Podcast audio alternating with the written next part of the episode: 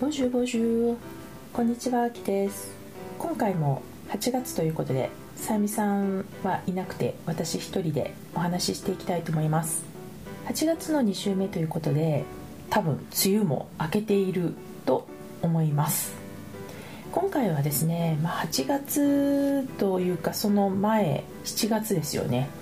日本にいた時にちょっと感じたことをお話ししたいと思います。まあ、日本にいると、まあ、基本実家で食事をするかあるいはま外食っていう形になるんですよね。で結構、ま、スーパー巡りっていうんですかね。スーパーをいろいろ動くこともあってで食品とかを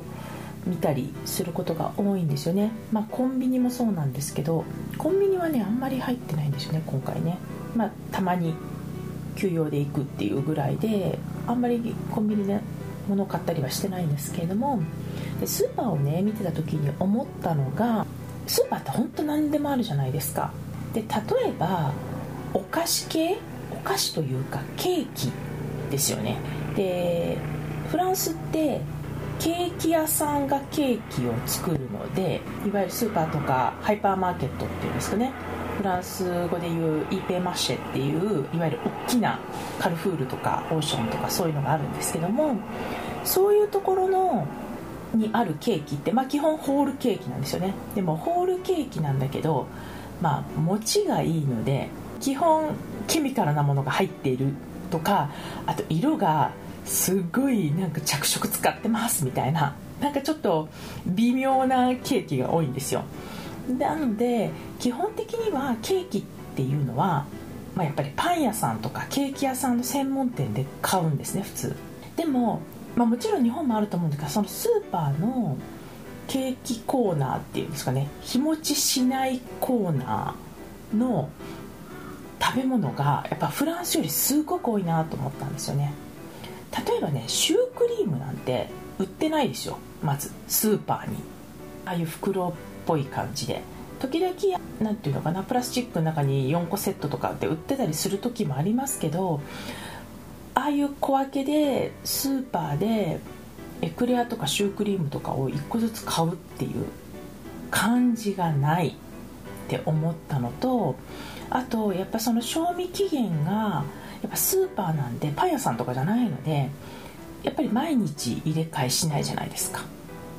だからまあ、きっと入ってるんだろうないろいろっていうのを見て、まあ、結構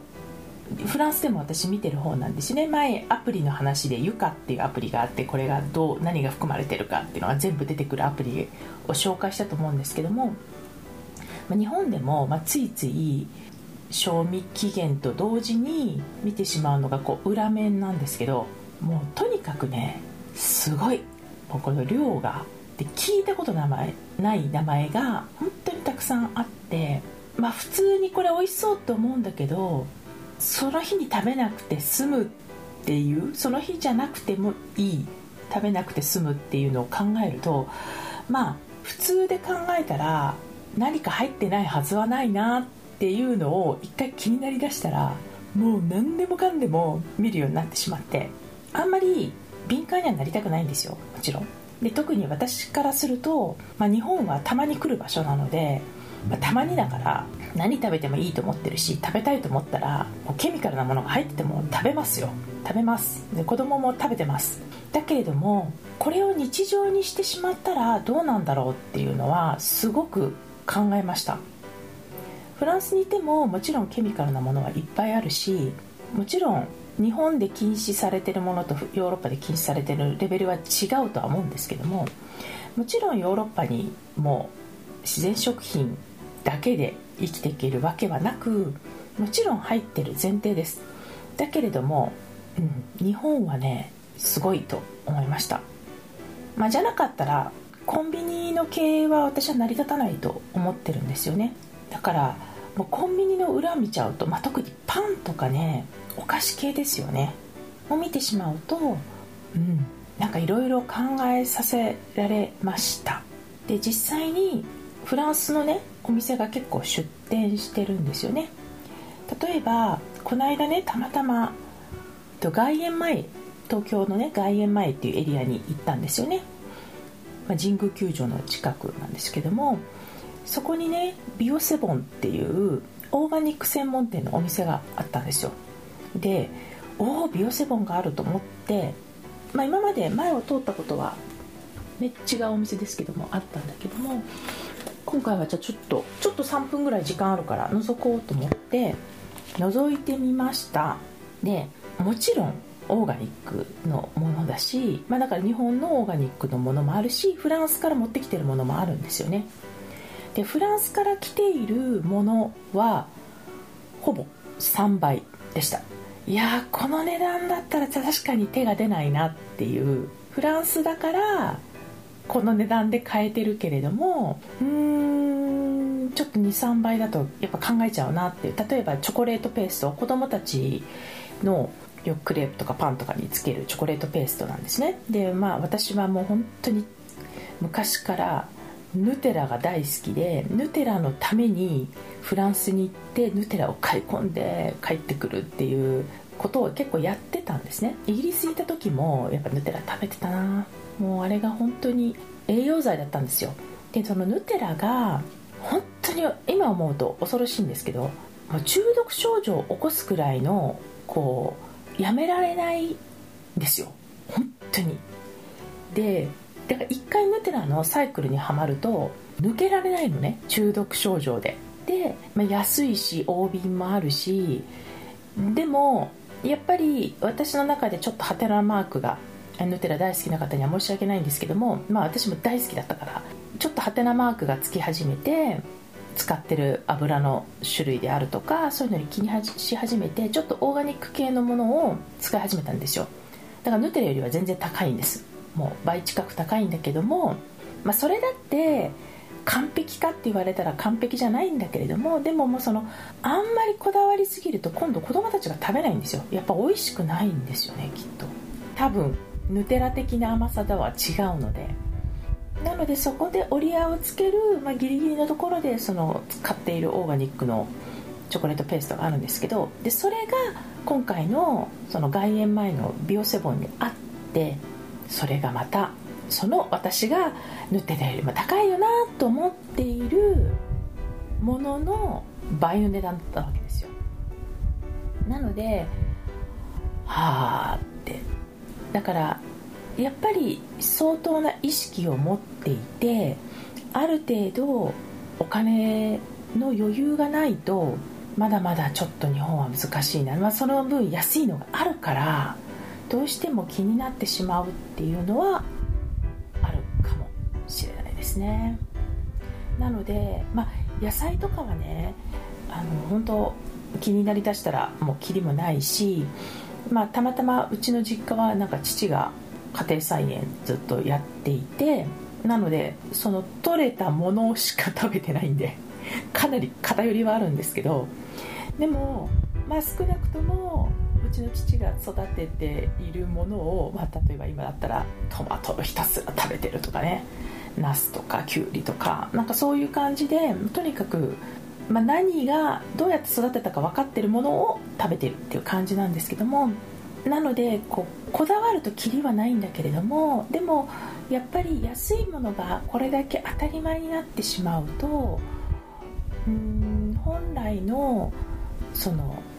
値段って何なんだろうとか安いものだけどそれでいいのかとかやっぱりフランスから戻ってくるとやっぱ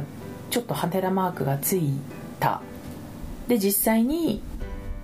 まあ、自分はどうしたいのかっていうのを考える機会にはなりました。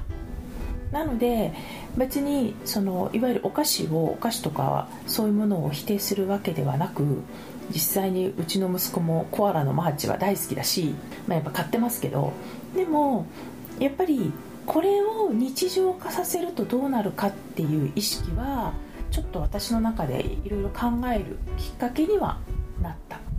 という東京滞在でした。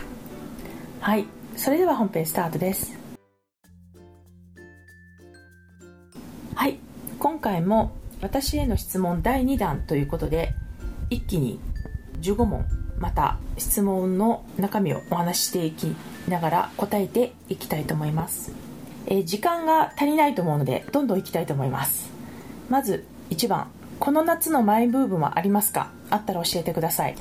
私あんまりねマイブームってないんですけど、まあ、とにかくこの夏というか春からのマイブームはちょっと運動です。運動してます。運動っていうとあれなんですけど体を動かしてます。で実際にこの春からまたちょっと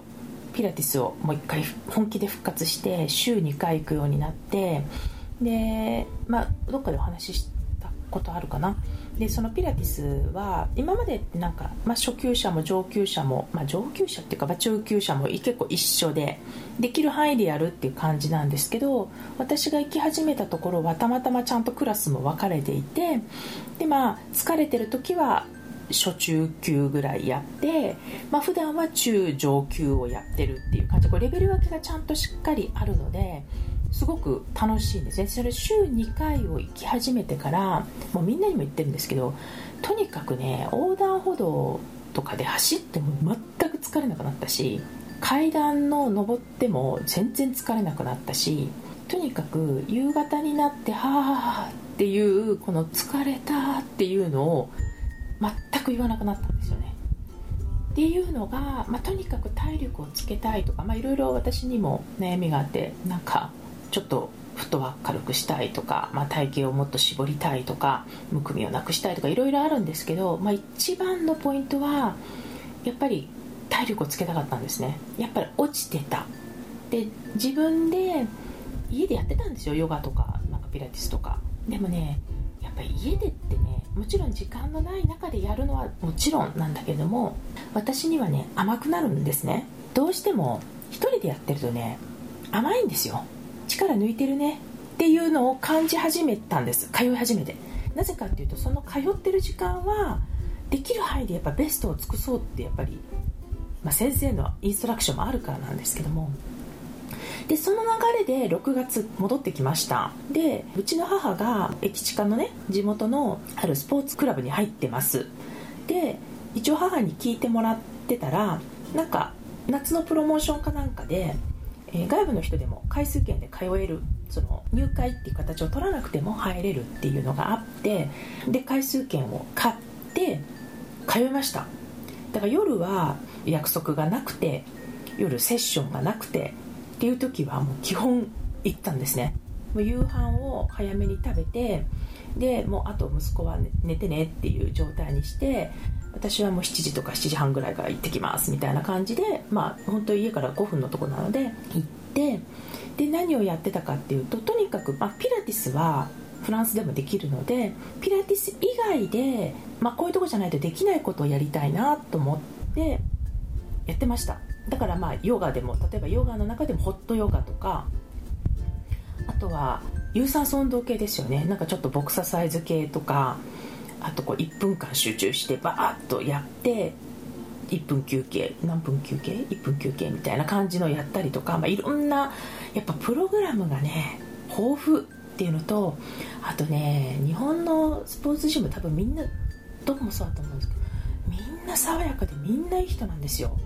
先生たちが。まあ、その中でもレベルのいいとか説明をきちんとしてくれるとかっていうのはあるんですけどいやもう素晴らしいフランスのあの適当感に慣れてるだけあって素晴らしいなこのケアの仕方とかっていうのに目覚め週34回行ったらますます元気になりで体力測定したらますます筋力がつきますます体脂肪は減り、まあ、体重が全然落ちてないのがだか単なる筋肉質って出ちゃってるんですけどでもちょっとねやっぱ私にとって運動っていうのはメンタル的にもいいし実際に痩せたいとかそういう目的があった上でもやっぱ体をきちんと整えてるっていうのは絶対大事だなって思ってますのでこれマイブームですね。この間あのパリ美学のイベントでも熱く語ってしまいましたけどやっぱね体整えると全然元気度が違う。これはもう本当おすすめしたいなと思います。はい。これだけですっごい長く喋っちゃったね。はい2番目、えー、旦那さんとはどれぐらいの頻度で子供抜きのデートをされてますか？またどんなデートが定番ですか？えー、っとですね。もうね今イベントしかやってません実際。月1とかそういうのは全然取れなくて例えば結婚記念日お互いの誕生日は死守。でもこれだけですね。でまあもうしょうがないと思ってて、まあ、でもだんだん下の子も今10歳になってきたのでだいぶ自分のことは自分でできるというか、まあ、お兄ちゃんが一緒にいればね家でも留守番できるようになってきてるのでこの9月、まあ、うちの夫は全く出張がないんですけども年1回なんか会議みたいなあるんですね。コンフェランスみたいのがあってで毎年なんかいいとこ行ってるわけですよ。で結構夫婦同伴で来る人もいてもちろんコンフェランスの時には夫婦別行動なんだけれども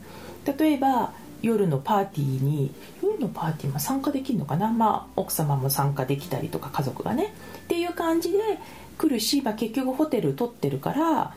あの一緒に入ったって全然構わないんだけどもやっぱりちょっと、まあ、誰かに頼んでまでとか2人残していくっていうことが今までやってこなくて。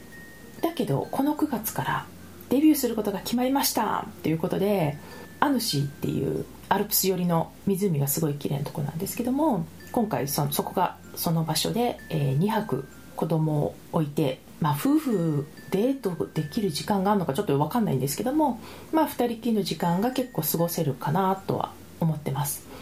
でまあ2人は、えー、息子の親友のお宅が預かってくれるっていう話だったのでそういう感じでどんどん増やしていく方向でこれから考えています。まあ子供の年齢に合わせてっていう感じですかね。はい。え次。ポッドキャストでインタビューする方はどのように探しているのですか？これはですね私は結構アンテナをいつも張ってます。で私自身は有名無名全く気にしてないんですね。その有名な方はもちろん興味はあるんですけどもでも有名な方は他の方もインタビューしてるんですね。なのでまあ、有名じゃなくってでもいやすごく面白いっていう人がこう日常の中にいるっていうそのアンテナをいつも張ってます。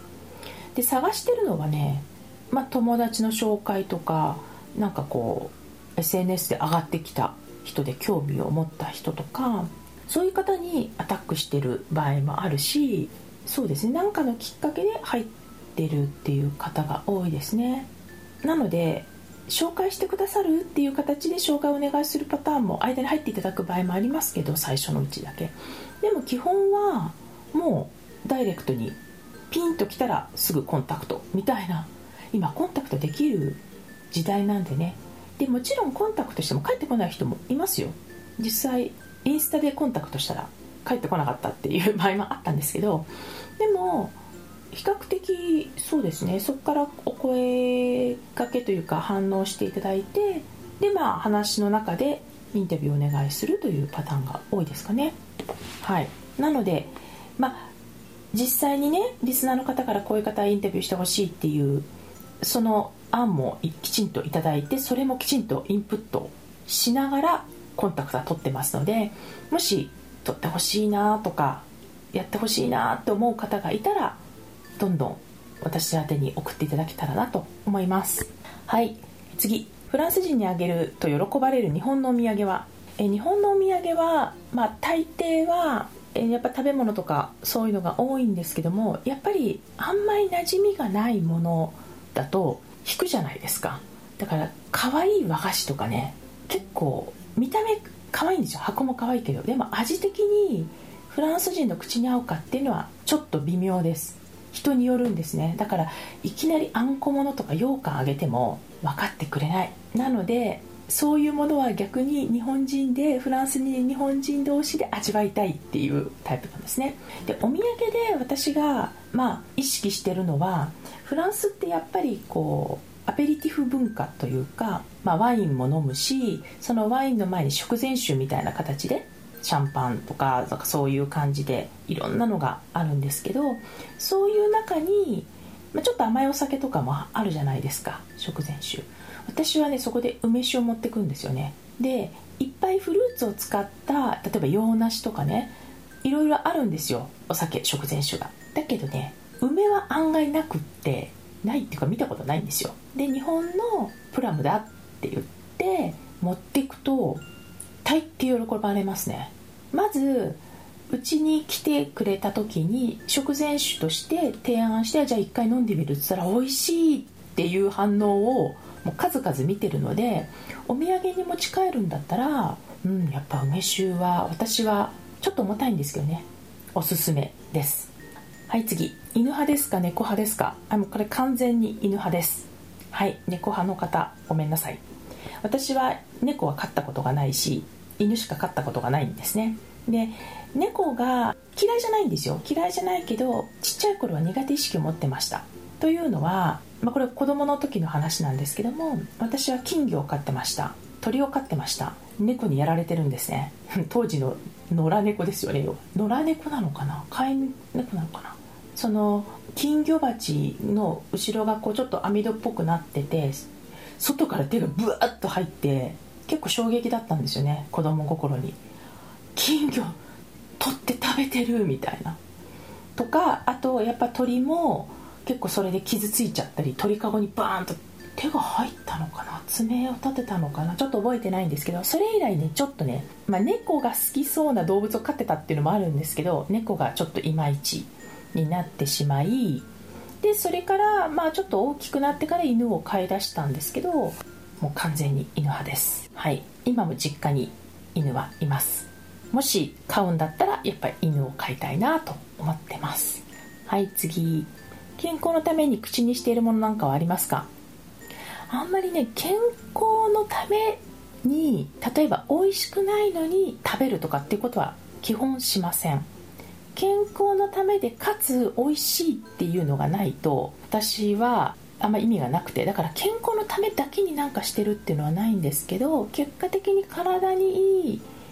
口にしてるものは私はナッツ系ですかね。アーモンドは食べてます。で生っていうかまあ普通の乾燥のアーモンドを本当の生の方じゃなくてね乾燥を買ってくるんだけどもやっぱりねやっぱローストしてた方が美味しいわけですよ。でもいわゆる市販されてるローストはもう塩がいっぱい入りすぎてしょっぱすぎるんですよね。なので、まあ、その普通の乾燥を買ってきてオーブンでローストしてで食べてます。夕方ちょっと小腹が空いた時には食べたくなりますね。うん。私はカシューナッツも好きなんですけどやっぱちょっと油分も多いので控えめにしてるけどうーん個人的にはアーモンドよりカシューナッツのが好きです。はい。アキさんの人生に起こった一番のドラマって何ですか？一番のドラマ？ドラマ？ドラマ？っていうとうーん難しいですね。まあでもドラマ的な考え方というかなんか展開になったのはやっぱイギリスに行った時なんですよね。でイギリスに行った時にまあ、イギリス行く前実は一悶着あったんですよ。というのは会社が、まあ、会社というか私の当時の上司であり社長だったんですけども彼がなんかね私イギリス行きたいみたいな話をした時にあそれは素晴らしいことだみたいな感じでぜひ会社として行ってほしいって言われたんですね。で会社が、まあ、口約束ですよ。はっきり言って。であそうなんですか？本当にいいんですか?」って言ったら「いや結局その私が勉強してきたことっていうのはその仕事にも関係あるし会社の資産になるから必ず。絶対いいと思う」って言って「じゃあ進めていいですか?」って言ったら「いいよ」って言ってやりました。これぐらい資金かかります、えー、実際大学院の合格ももらいました。はいって言ったらあら来るですよ。来る。ひっくり返っちゃって。もうそんなこと言った記憶ないとか言うまではいかないけどそれなかった話になってたみたいな。ええー、みたいな。で私にはまあ2つの選択があって自分はその出せる資金をまだ持ってなかったから当時。全額ね。もう本当にポンドが強くて1ポンド230円とか240円の時代ですよ。もう泣きそうな感じですね。でちょっとねガクンと下がったんですよね。下がったおかげでレートだけで100万変わっちゃったの。っていう時代だったんですね。で私はそれがえーってこれ自分で出すっていうかためないとみたいな。なんかそういう感じでもう本当にどうしようかって悩んだんですよね、まあ、悩んだっていうか、まあ、1日ぐらいしか悩みませんでしたけど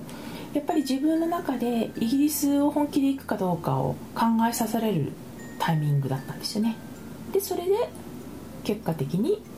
えこの社長のひと一言で辞めるなんてありえないなと思ったから私は行くことを決意し、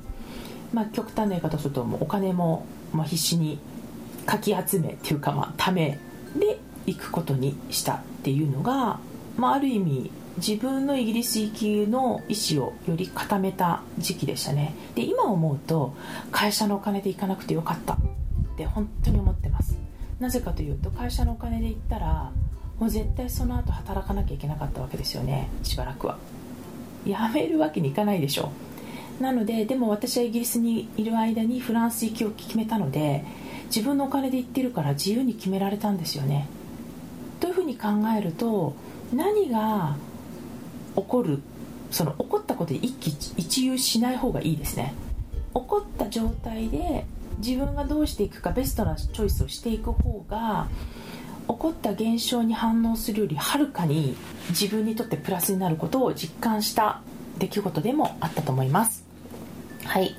時間がないのでどんどんいきます、えー、私の得意料理は何ですか？あアキさんの得意料理は何ですかですね。得意料理って言われると困るんですがパエリアはねもうかなり頻度高く作ってますね。フランス料理じゃないですよねでもねあとデザートはねティラミスがめっちゃ得意です。でもこれもフランス料理じゃないですよね。うん得意料理。そうですね。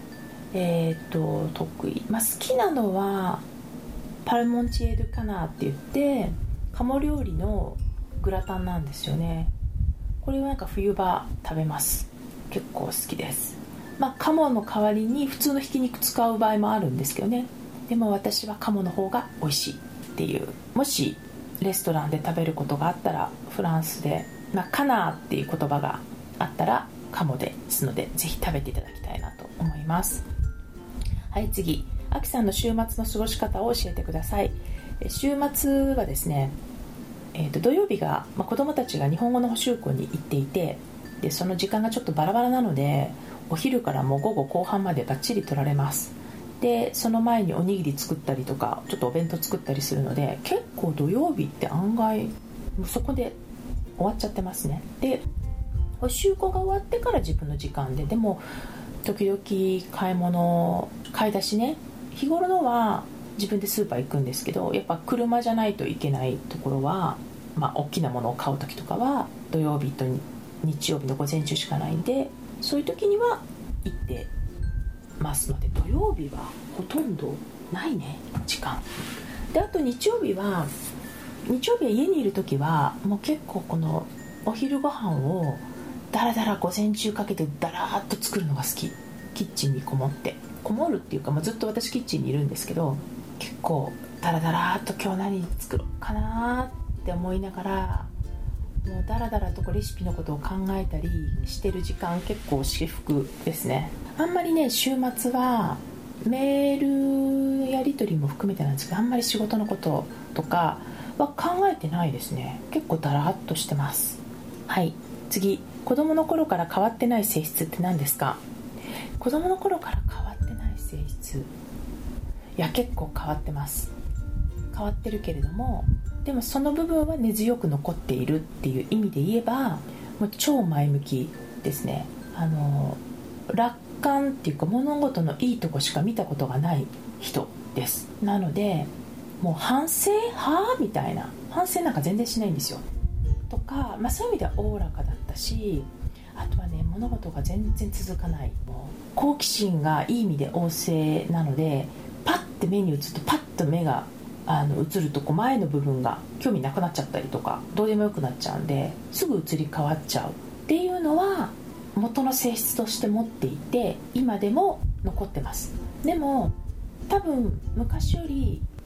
前向き度が高いかっていうといやかなりネガティブな部分もちゃんと見れるようになってるし好奇心旺盛で秋っぽいかって言われるといや秋っぽくない部分もいっぱいあるなと思うので変わってきていると思います。経験値によって。はい。次。えーと、と秋さんの時差ボケ対策をについて知りたいです、えー、メラトニン飲んだりしてもすぐ治るものでもないし一発で治る人もいるらしいですがどうやって日本1週間とかパリに戻れるのか不思議です。ということです、えー、時差ボケ対策については私はフランスから日本に戻ってくるときヨーロッパから日本に戻るときはほぼ時差ボケがありません。ない。まあもちろんそれは日本でバーってやることがあるからっていうのもあるんですけど睡眠時間少なくてもまあなんとか乗り切れるんですけど時差ボケに関して言えばとにかく日本からフランスに戻ってる時が本当にきついです。はい。だから私はもともと普通は戻る方がきつくなるって言い方をするんですけど私もともと日本からイギリスに出張で行ってる時もとにかくイギリス着いた時が半端なく大変だったので多分日本から西に行くパターンだと比較的きついタイプじゃないかなと思います。でどうしてるかというと基本もう羽田に着いたらっていうかもう羽田の日の朝ですよね。その空港に行く日その前日を含めて現地時間をかなり意識してます。だからもうフランス時間にメンタルから合わせていくっていう感じですね。でそれでも 治りが遅いのでなのでちょっともうちょっと意識的にやらないといけないなとは思ってますけど薬とか全く飲んだこともないんで、まあ、基本的にフランスに帰ると朝3時に目が覚めるっていうのがやっぱ何日かは続いてしまいます。次えー、アキさんがエネルギーチャージが必要と思う時に食べるものは何ですか？もしくはすることは？エネルギーチャージが必要な時に、まあ、根本的な体力的なエネルギーチャージをする時はもう絶対寝ます。もう食べるよりも寝ます。それから美味しいもの食べるっていうのも一つですね。でも絶対寝る方が大きいです。寝て疲労回復させる方が私にとってはエネルギーチャージになります。あとはね私の場合は誰かと喋るとかうん。まあ一人の時間を過ごすだけでもエネルギーチャージできるけど多分普段やってないことをした方がいいので普段喋らない友達と喋るとかあととにかく笑えるものとかあの無邪気に何にも考えずに笑える映画とかテレビとか動画でも何でもいいんですけど見るとエネルギーチャージをします。なので、まあ、寝るとか食べるとか喋る以外は自分が普段しないようなことをすると思います。はいその絡みですね、え、睡眠時間は何時間ですか、えー、この間のイベントでもね、まあ、しょっちゅういろんな人からも言われるんですけど私は寝てないんじゃないかと。実際に私は貫徹をしたことがありません。しショートスリーパーでもありません。もうどんなに短くても5時間とか6時間取ってないと体が絶対持たないんですね。で徹夜をしようとして例えば睡眠時間に3時間になるとその次の日とかにやっぱガクンとくるんですよ。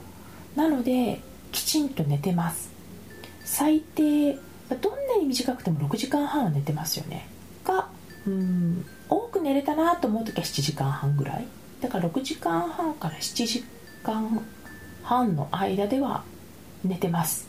もう寝てる時間がもったいないっていう人の気持ちもわかるけどでも私の場合はやっぱそのさっきのエネルギーチャージと一緒で寝ないと残りの時間のアクティビティに大きく影響するので私はきちんと取るタイプです。今回日本に帰国した時の一言目は何ですか？これはねもうほぼ毎年一緒。ムシムシしてんなっていう。またムシムシしてるなっていう、まあ、やっぱりムシムシしてるなっていう。これですね。もう今回も本当に湿気のことしか一言目は出てこなかったと思います。多分毎年そうです。はい。次最後ですね。フランスで一番困ったことは何ですか？困ったこと。困ったことっていううフランスに初めて着いた時というか、まあ、住み始めた頃困ったというかはあっていうかなんじゃって思ったのはこの人たちは何で人のせいにするんだろうっていうその感覚ですかね。でそういう人と会話すると疲れるんですよね。だっても全部人のせいなんでしょ例えば仕事がないのも政府のせいとかさ。そういうこと普通に言っちゃうわけですよ。いや仕事ないのあなたのせいでしょって。あなたが選んでんじゃないのって思うけどこれはやっぱりちょっとね自由主義というか、まあ、多分アメリカ的感覚で日本は生活してるのでちょっとこう左寄りというか自由主義じゃないなってここは社会主義かなってちょっと思ったくらい全くま根本的なスタンスが違うんですよね。なのでそういう政治的なスタンスとか、まあ、宗教も含めてなんですけどリスペクトはするけど分かり合えないですよね。向こうも分かろうとする意思もないしあなたがそれを信じてる以上話し合うわけないよねみたいな。っていうところは困りましたね、うん、だからあの議論がわーっとなって永遠に平行線みたいな感じになるんですけど、うん、人のせいにされるともう話が終わっちゃうので困りますね。っていうのは私の中ででもそれが一番困ったことなのかわからないですけどまあ、私は一応フランスの中でも都会に住んでるので田舎だから困ったとかそういうのもないし嫌なこともいっぱいありますけどなんとかやってるっていう感じですかね。はい。なんか早口になって急ぎ足になってしまいましたけどまた次週質問にお答えしていきたいと思います。ありがとうございました。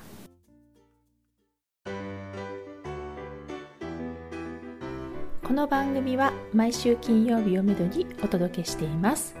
確実にお届けするための方法として iTunes や Podcast のアプリの購読ボタンを押せば自動的に配信されますのでぜひ購読するのボタンを押してくださいまた皆様からの質問や感想をお待ちしていますオフィシャルサイトはパリプロジェクトで検索していただきお問い合わせから質問や感想をぜひ送ってください。オフィシャルサイトから LINE アットやメールレターで有益な情報をお届けしているので、こちらもぜひ登録してくださいね。また、次回もパリで学んだブレない自分の作り方をお楽しみに。秋でした。